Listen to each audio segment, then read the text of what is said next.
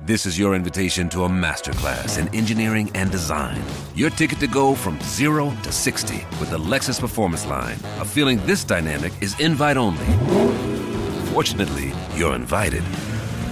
Experience the exhilaration of the Lexus Performance Line and some of the best offers of the year on select models at the Invitation to Lexus sales event, now through April 1st. Experience amazing at your Lexus dealer.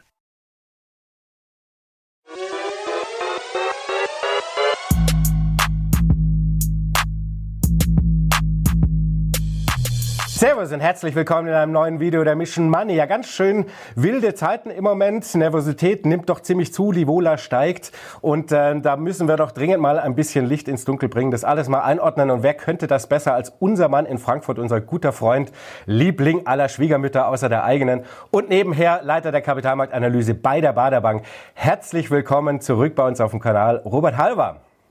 Lieber Peter, danke für die nette Einführung. Du pulst wie immer in meinen Wunden rum, aber ich komme immer gerne zu dir, das weißt du ja. Ja, da geht mir doch gleich wieder das Herz auf.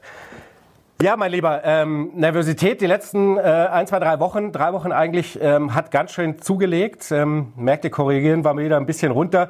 Würdest du sagen, ist das die klassische August-Saisonalität mit der steigenden Wohler, wie wir es all die Jahre immer wieder erleben? Oder ist es doch so, dass so ein bisschen der vielleicht etwas sehr sorglose Optimismus im Juni und Juli so langsam verfliegt und die Leute merken, hm, ganz so rosarot ist die Welt vielleicht doch nicht? Es ist eine Sommerflaute. Wir hatten ja ein wunderbares erstes Halbjahr und wenn da mal Luft rausgelassen wird, ist das wunderbar. Peter, das ist gesund, das muss auch mal so sein.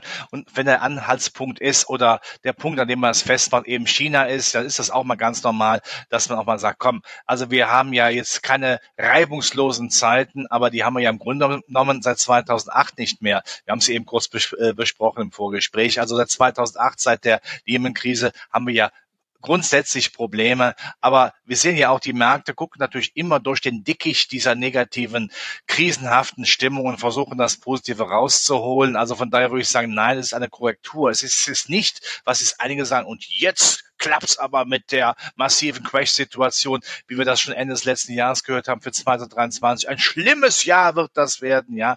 Nein, ähm, es ist sicherlich auch mal mehr Volatilität im Spiel. Das hört auch absolut dazu. Die Welt ist ja nicht krisenbefreit, aber ich würde jetzt nicht mein Szenario ändern, dass man sagen muss, und jetzt bitte alles äh, auf drei auf den Baum und versteckt euch, es könnte was Schlimmes auf uns zukommen. Das sehe ich nicht. Mhm. Wollen wir gerade mit äh, China anfangen, weil das so ein bisschen die letzten äh, paar Tage natürlich nochmal an Dynamik gewonnen hat. Kommen ganz schön viele schlechte Konjunkturnachrichten, ja? Ja. Wollen wir sich schon so ein paar Gedanken machen, da haben sich viele verzockt?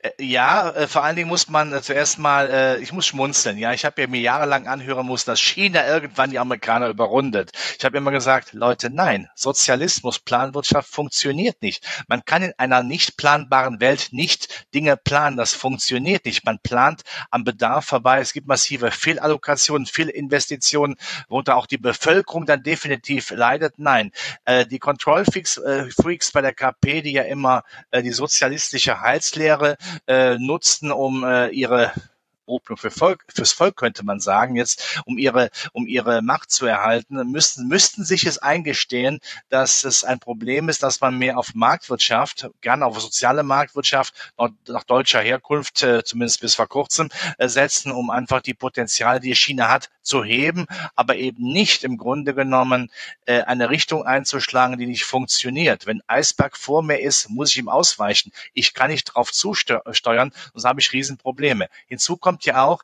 naja, die Chinesen lassen ja nichts raus, ja. Aber ich bin mir sicher, wenn wir zwei nach China, wenn wir Mandarin sprechen wollen, ich kann es zumindest nicht.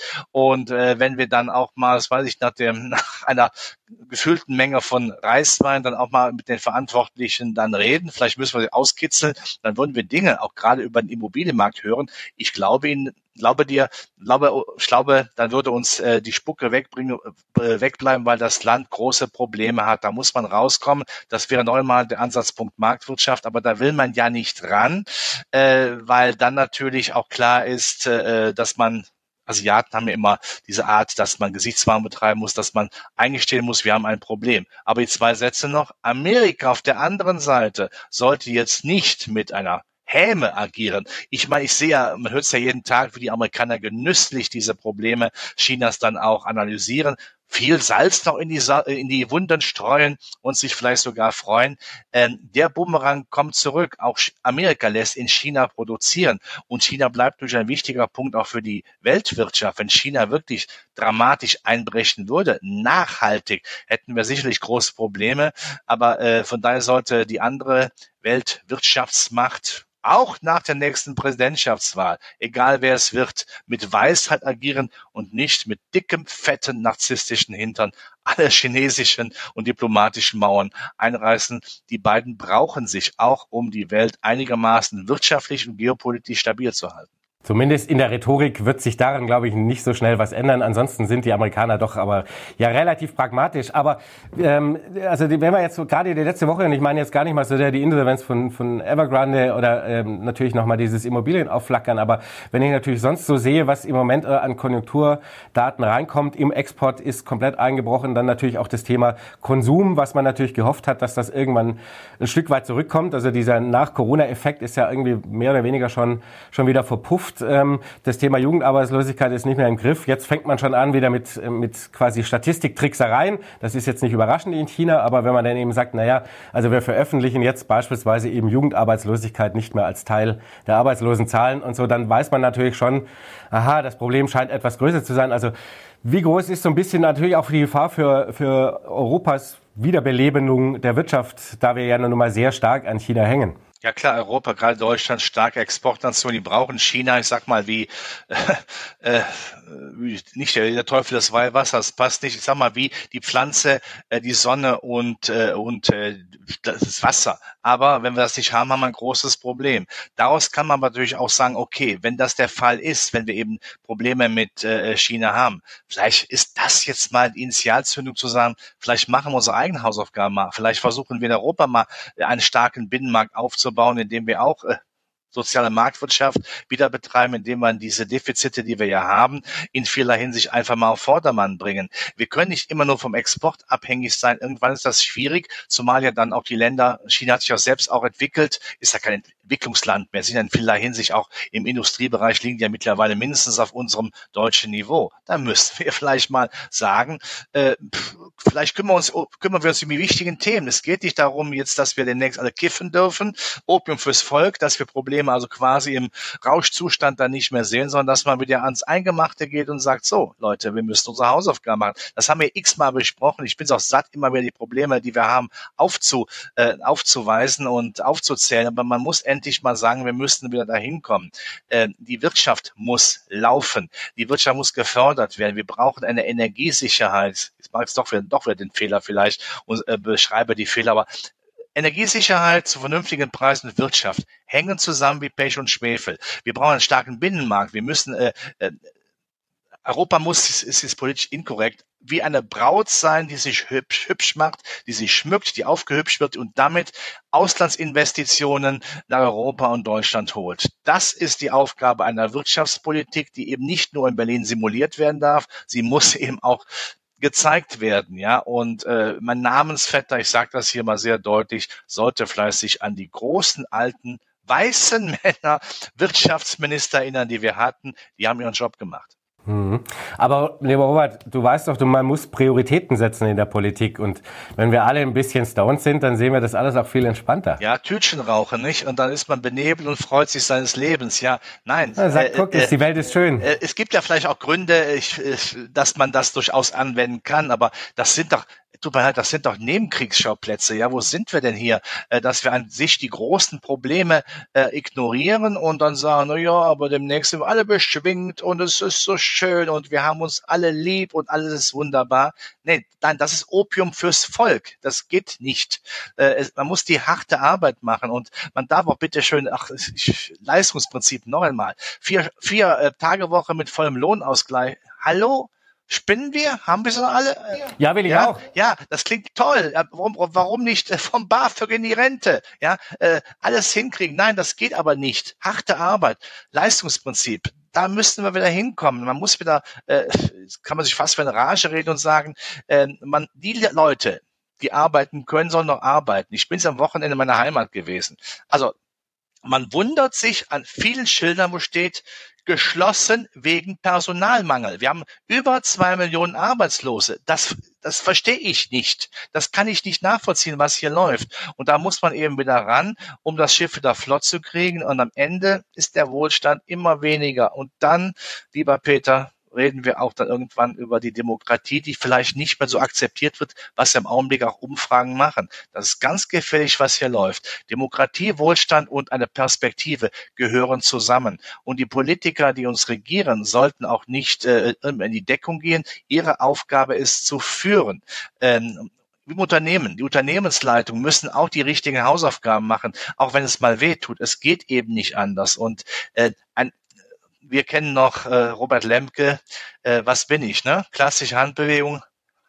Hat man äh, eine Handbewegung gemacht, um zu, um zu wissen, was für einen Beruf man macht. Ja, das ist die Handbewegung von Politikern, woher kommt der Wind.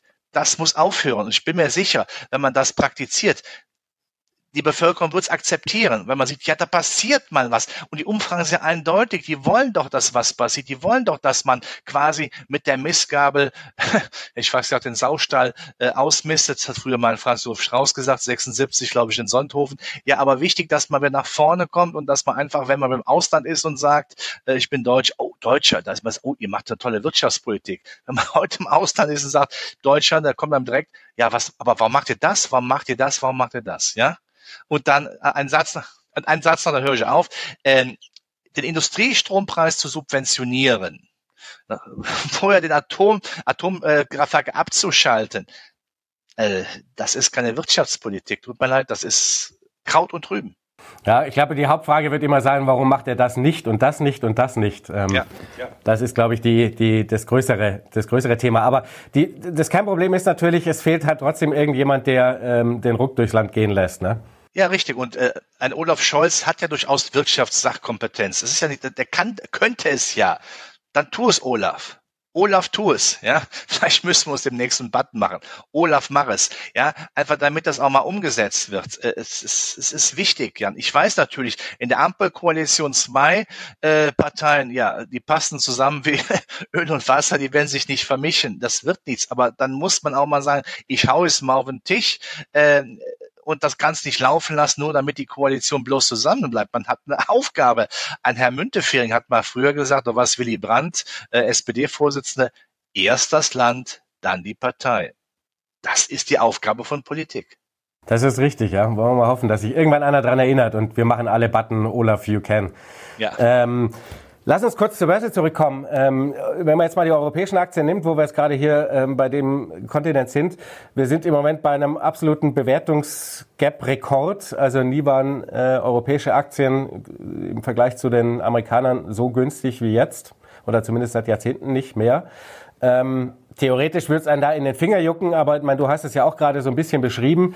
Ist ja wirklich sexy, ist das alles nicht. Irgendwie hat man doch gar keinen Bock auf europäische Aktien. Ja, aber wir sind sehr günstig bewertet und ich bin nach wie vor der Meinung, man sollte auch gerade die zyklischen Aktien durchaus ranziehen. Jetzt nicht, um da einen schnellen Reibach zu machen, aber äh, natürlich die Weltkonjunktur, wenn sie da niederliegt, es, es muss ja nicht so bleiben. Ja, wir ist ja keine jetzt wir sind jetzt in der Endzeitstimmung. Ja, ist ja klar, dass die Chinesen alles dafür tun werden, äh, um ihr Land zu nicht reformieren reformieren, das ist zu viel gesagt, aber zumindest äh, seitens der Geldpolitik und Fiskalpolitik ähm, äh, zu stabilisieren. Und äh, Amerika es wird die Zinssenkungsfantasie natürlich zum Ende des Jahres äh, geben, bringt das natürlich auch wieder Schwung in die Weltwirtschaft und äh, das wird die zyklischen Werte auch in Deutschland natürlich wieder ähm, nach vorne bringen, die ja wirklich, ich finde, sehr attraktiv bewertet sind. Wir haben auch bis vor kurzem gesehen, dass der MDAX auch den DAX outperformt hat, immer noch so ein bisschen, im Augenblick äh, kämpft man ja, wer die Vorherrschaft hat, da würde ich nach wie vor drauf setzen, definitiv.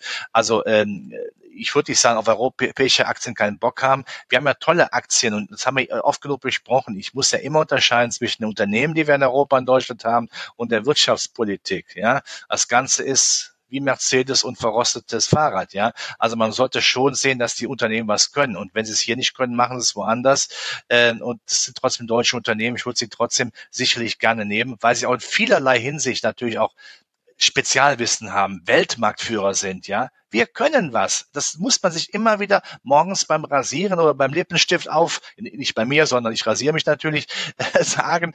Wir können was in Deutschland. Und wenn das, äh, wenn wir das uns klar im Kopf machen, dann habe ich längerfristig keine große Angst äh, auch vor gerade deutschen Zyklikern.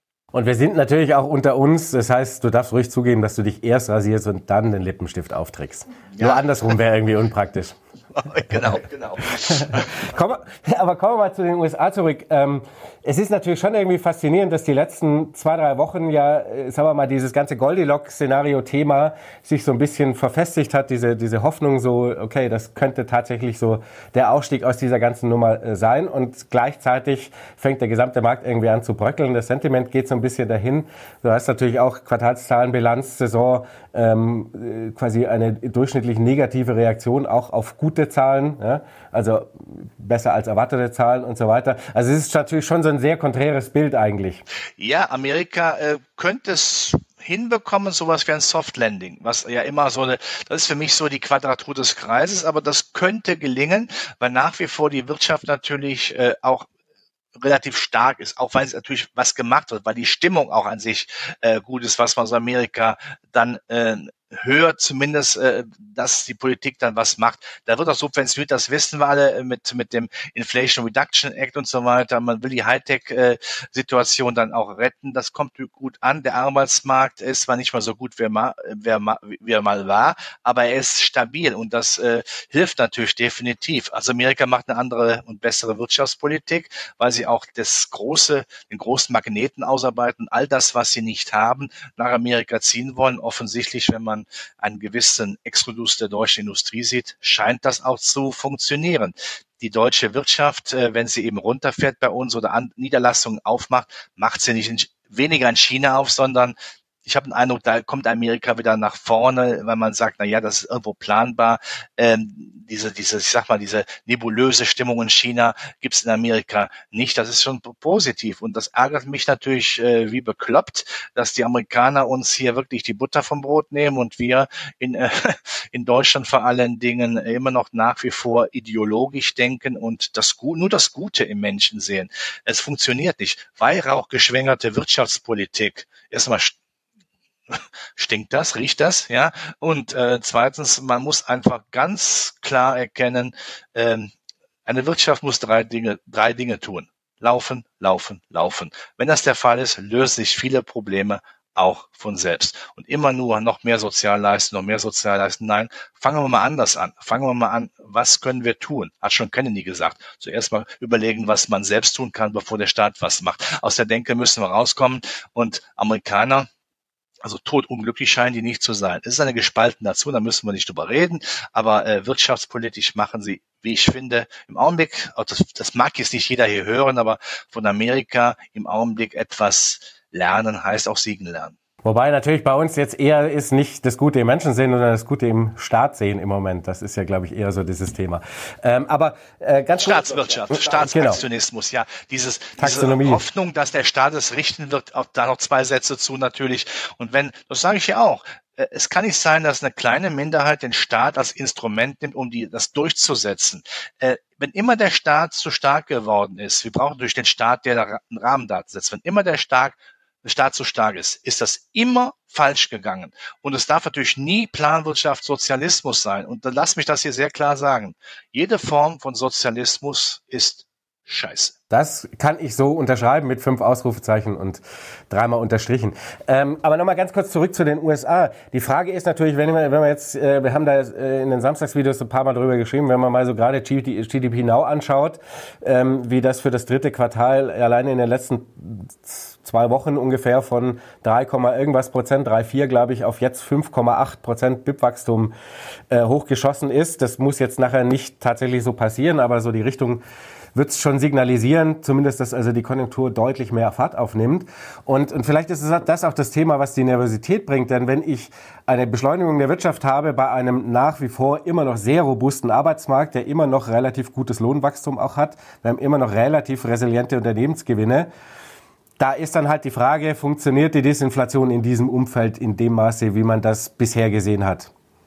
Ja, ich gehe davon aus, dass funktionieren wird, aus diversen Gründen. Erstens eine Zinserhöhungs- Euphorie, die wir hatten, das war ja Patsch, das ging ja wie im Feuerwerk an Silvester nach oben, braucht immer noch Zeit, um sich durchzusetzen im System. Das ist halt so. Das ist das eine. Das zweite ist, naja, sehen wir mal das Positive aus China. Wenn die Chinesen natürlich jetzt äh, in den Seilen hängen, wird das sicherlich ja nicht unbedingt die Inflation treiben weltweit. Ja, wenn China da vielleicht weniger Nachfrage nach Rohstoffen, all das, was man da hat, äh, braucht, dann wird das auch die Inflation in gewissem Maße bremsen. Und drittens, ähm, Amerika wird mit ein bisschen Inflation leben müssen.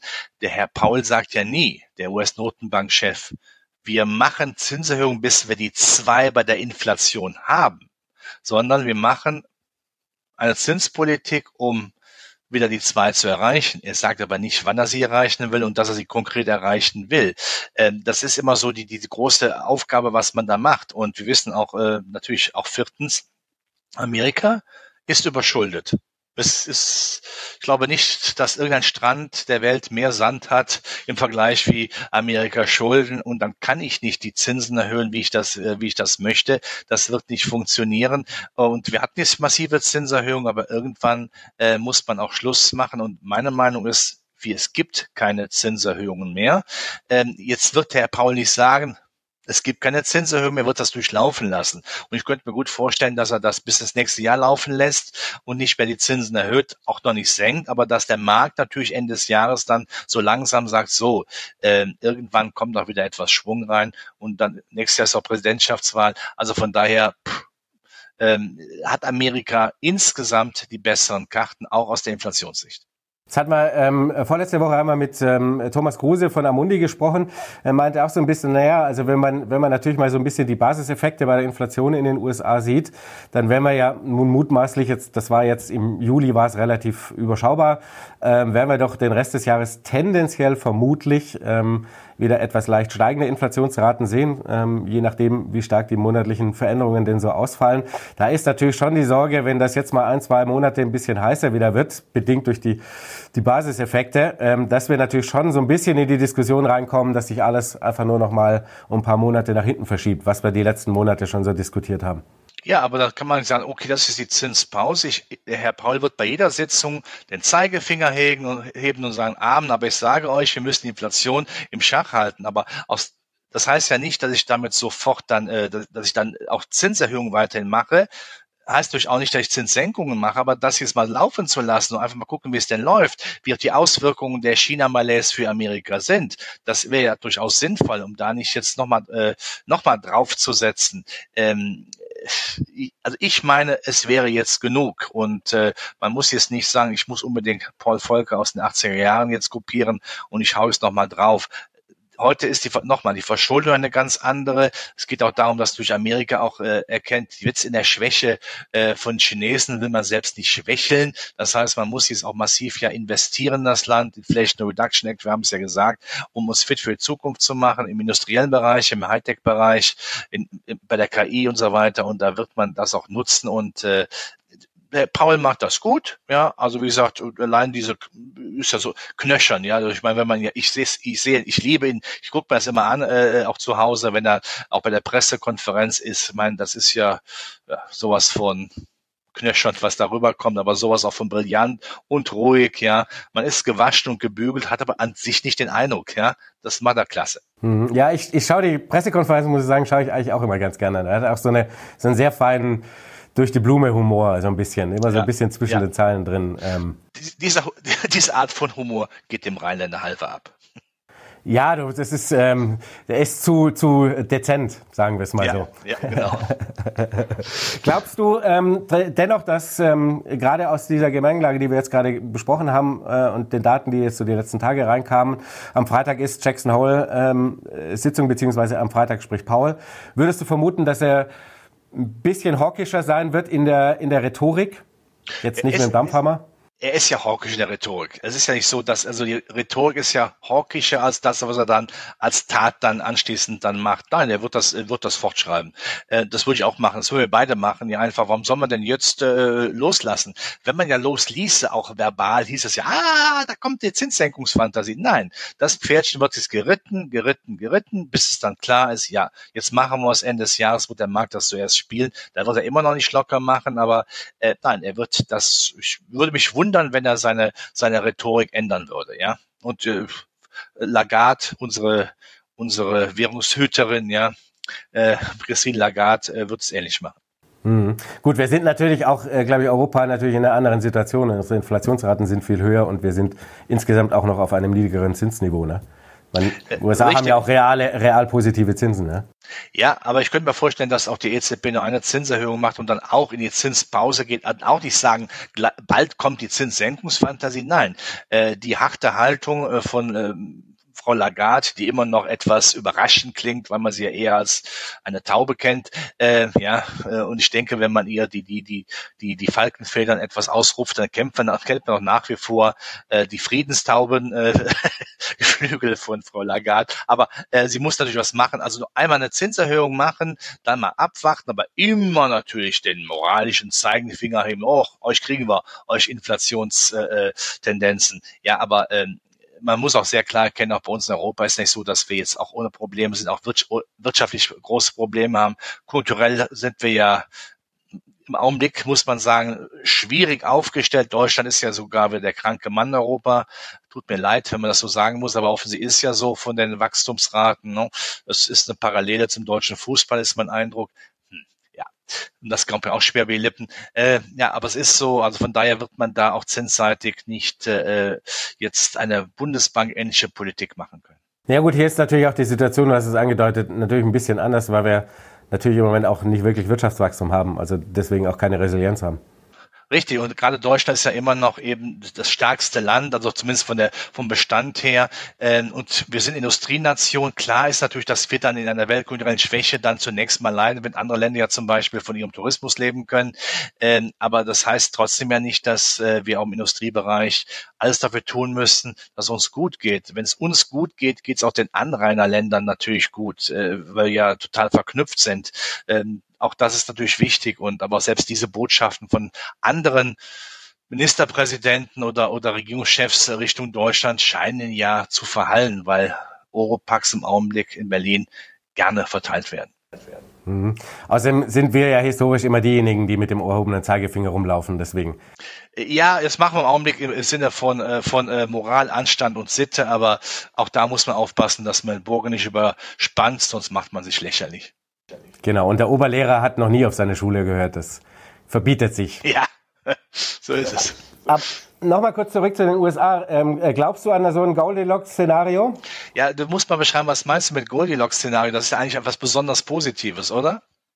Ja. Äh, ich glaube, äh, ja, ich glaube zuerst mal, dass äh, Amerika die Kurve bekommt Richtung Soft Landing und dass natürlich die Zukunft äh, auch für Amerika man könnte fast sagen, äh, wenn in China die Jedi-Ritter meint, sie müssten das Empire angreifen, dann habe ich den Eindruck, wie Empire Strikes Back, Darth Vader, damit meine ich keinen möglichen Präsidentschaftskandidaten USA, aber äh, äh, feuert zurück und äh, wird sich dann äh, auch äh, etablieren. Amerika wird aus der Malaise, wie ich finde, eher gestärkt hervorgehen. Sie wollen die Zukunft gewinnen, sie sind äh, Freigeiste, äh, Geist, die haben eine freigeistige Einstellung, was Unternehmen angeht, die dürfen mal Fehler machen. Und das ist ein so riesen Vorteil gegenüber äh, den Chinesen, aber auch einer immer stärker werdenden Staatswirtschaft in, äh, in äh, Brüssel und Berlin, die ja meinen, äh, am grünen Tisch sitzend, äh, mit entsprechenden Bezügen, die vom Staat, also von uns bezahlt werden, dann auch diese tollen Ideen formulieren und durchdrücken zu müssen. In Amerika guckt man immer, dass die Wirtschaft läuft und dann haben die Nase vorn. Da kann man natürlich neidisch ja, äh, auf die bösen Amerikaner schimpfen. Nein, solche Wirtschaftspolitik haben wir auch mal gemacht. Wir können es offensichtlich nicht mehr. Aber wenn die Amerikaner es machen, werden sie oben bleiben, die Chinesen werden auch stark sein, gar keine Frage, aber äh, Amerika wird nicht sozusagen im Orkus verschwinden, weil sie einfach nichts drauf haben. Im Gegenteil. Die Hightech-Branche ist amerikanisch. Brauchen wir nicht. Ich glaube, wir haben darüber schon mal gesprochen, aber ähm, weil natürlich die letzten Wochen da einige Diskussionen gab um äh, ein paar Milliarden ähm, Investitionshilfe für ein Chipwerk hier in Europa. Ähm, brauchen wir nicht sowas ähnliches wie so ein Inflation Reduction Act in Europa und vor allem hier in Deutschland?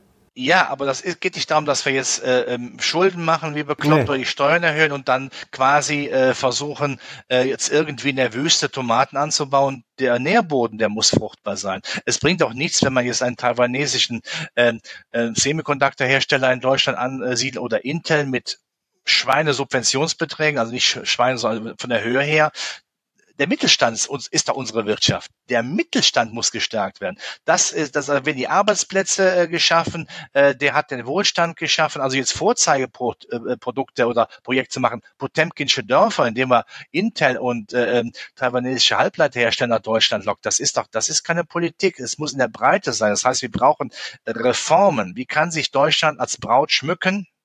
um so attraktiv zu sein, dass die Unternehmen vielleicht teilweise umsonst, äh, gerne ohne auch äh, große Zahlungen kommen. Und wenn die Stimmung, wenn die Reformen da sind, wenn die Netzqualitäten stimmen, die Energiesicherheit, wenn der, der dieser bescheuerte Bürokratieabbau wenn das mal, nee, nicht, ist, ist das, das nicht bescheuert, sondern die, die Bürokratie, die wir haben, die ist bescheuert. Wenn wir endlich mal diese be, ähm, bescheuerte Bürokratie abbauen, dann haben wir was für die Wirtschaft gemacht und dann macht es auch Sinn zu sagen, was können wir jetzt noch wirtschaftspolitisch und finanzpolitisch dazu tun. Wobei ich da eher, sage ich sehr deutlich, auf der Angebotsebene sind eher Steuersenkungen, Bürokratieabbau, Energiesicherheit und ich weiß, ich mache mich damit nicht, äh, nicht unbedingt beliebt bei jedem, auch die Sicherheit einer Atomindustrie, bis wir eben auf der, auf der Klimaschutz oder auf der erneuerbaren Ebene satisfaktionsfähig sind, wobei man auch hier die Frage stellen muss, ob wir jemals äh, aufgrund der Rohstoffe, die, äh, die wir dafür brauchen, wirklich auch da wirklich unabhängig sind. Das muss man sehr klar erkennen.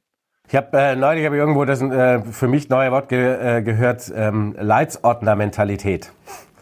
Ja. Ja, genau. Also kann man es nicht machen. Ich, ich, es ist immer, wir müssen modern werden. Das konnten wir auch. Ist nicht so, dass wir es nicht können. Wir, wir haben ja quasi, war das in einem anderen Teil Deutschlands auferstanden aus Ruinen, aber das haben wir ja äh, perfektioniert, dass wir, der, wenn der Karren im Dreck steckt, dass es dann nach vorne gehen muss. Das muss man aber dann auch machen. Und dann äh, noch einmal, das äh, Verantwortungsbewusstsein beim Einzelnen einfordern, das Leistungsprinzip, dann läuft es auch wieder. Wir sind nicht stark geworden mit, äh, mit, äh, dass man erstmal überlegt, was kann man man an Sozialleistungen verteilen, an die man sich ja auch gewöhnt. Wir sind ja überhaupt nicht faul, aber wir, wir bekommen diese Droge und man gewöhnt sich irgendwann dran. Da, aus der Nummer müssen wir raus. Äh, und wenn man das wieder hinkriegt mit Leistungsprinzip, dann werden wir auch fest, wieder feststellen, dass Wohlstand wieder möglich ist, aber Zeit, die Zeit dafür wird immer weniger. Das muss man sehr klar erkennen. Und die Unternehmen, die gehen, warum sollten die zurückkommen? Warum? Wenn die einmal in Amerika sind, kommen die nicht mehr zurück. Ja? Und da muss sich also äh, etwas ganz massiv äh, verändern. Und das Schlimme ist ja, äh, selbst wenn in Deutschland eine Politik das so hinbekommen will, die Brüssel hat ja da mittlerweile die Oberhoheit, aber wir müssen erkennen, wir sind nicht die Insel der Glückseligkeit, äh, sonst werden wir, wenn wir so weitermachen, von China und Amerika aufgefressen regelrecht aufgefressen. Das muss in die Köpfe rein. Wir leben immer noch in der, in der Vorstellung, auch Wohlstand ist auf Knopfdruck da. Wie Geld aus dem Geldausgabeautomaten kommt, aber wer macht's denn hinten rein? Das ist die entscheidende Frage. Man muss sich nicht alle Fragen stellen, man muss sich da auch mal ein bisschen frei machen davon. Aber ähm, ähm, eigentlich müssen wir mal so eine kleine Initiative starten. So, ähm, wir brauchen ja eine Agenda 2030. Ja, definitiv. Und es gibt ja durchaus auch äh, im Bereich äh, eine Opposition teilweise auch die, wie kommen wir wieder, wie kriegen wir äh, die Sache äh, wieder flott. Ähm, ist auch immer wichtig, dass man ähm, immer aus der Meinungsblase rauskommt. Ja, es, es gibt nicht nur die eine Meinung. Das Wichtige ist eben, dass man eben selbstverständlich grünen und linken Meinungen, die sollen natürlich diskutiert werden, äh, zur Demokratie dazu.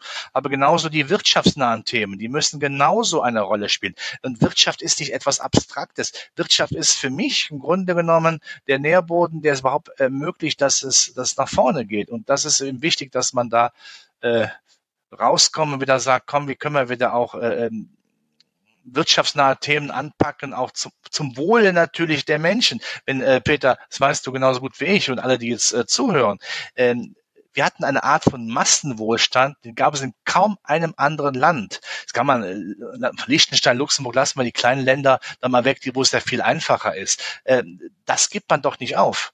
Daran arbeitet man noch weiter. Die Leute sollen noch froh sein. Die sollen sich freuen, wenn sie morgens aufstehen. Ja, wir leben in einem gesunden, wirtschaftsstarken Land, wo Wohlstand und Perspektive da sind. Das klingt so ein bisschen jetzt wie eine Politikerrede, aber das hatten wir mal. Und ich bin ja nun, äh, werde im Dezember 60, das könnte man wie Kurt Jürgens singen, 60 Jahre und kein bisschen weise, aber ich habe natürlich die Zeiten miterlebt und die waren gut, die waren richtig. Und das dürfen wir uns nicht wegnehmen lassen, aber noch einmal, time is running out. Aber das Problem ist natürlich, uns geht's, glaube ich, immer noch viel zu gut. Oder zumindest in der breiten Masse der Menschen. Und das ja, ist auch das, warum keiner feststellt. Aber wenn, aber wenn es uns äh, äh, gut geht, weil der Staat natürlich jetzt äh, auch Geld reingebunkert hat, aber das muss ja irgendwann mal wieder reingeholt werden. Ähm, wenn einfach die Kapazitäten, die Grundlagen an der Wirtschaft, wenn die immer schwächer werden, dann geht's uns nicht mehr gut. Und dann kann der Staat das nicht mehr auffangen. Und dann geht's dann dann haben wir Wohlstandsverluste und dann wird's ärgerlich und dann noch einmal das Ausgangsthema, dann ist Demokratie auch gefährdet und das sollten wir niemals riskieren. Nein, das ist unser wichtigstes Gut. Das nehme ich so sehr gerne als äh, mahnendes Schlusswort von dir. Robert, vielen Dank. Peter, danke, hat Spaß gemacht. Freunde, und ich hoffe, ihr konntet wieder einiges mitnehmen und ähm, ein bisschen wohltuenden, positiven, was die Märkte angeht. Ähm, und natürlich die mahnenden Worte nehmt ihr sowieso mit, da bin ich mir ziemlich sicher. Aber schreibt gerne mal in die Kommentare, wie ihr im Moment aufgestellt seid. Seid ihr auch eher etwas vorsichtiger oder glaubt ihr, dass der Markt jetzt dann demnächst gleich wieder durchstartet und wir alle wieder all in gehen können? Ansonsten vielen Dank fürs Zuschauen. Danke dir nochmal, Robert. Und äh, wir sehen uns nächste Woche wieder, wenn ihr möchtet. Bis dann. Ciao. Ciao.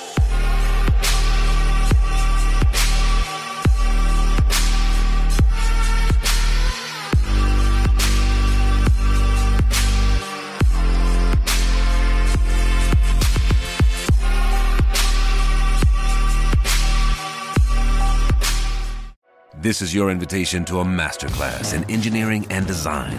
Your ticket to go from zero to 60 with the Lexus Performance Line. A feeling this dynamic is invite only.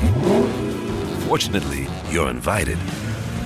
Experience the exhilaration of the Lexus Performance Line and some of the best offers of the year on select models at the Invitation to Lexus sales event, now through April 1st. Experience amazing at your Lexus dealer.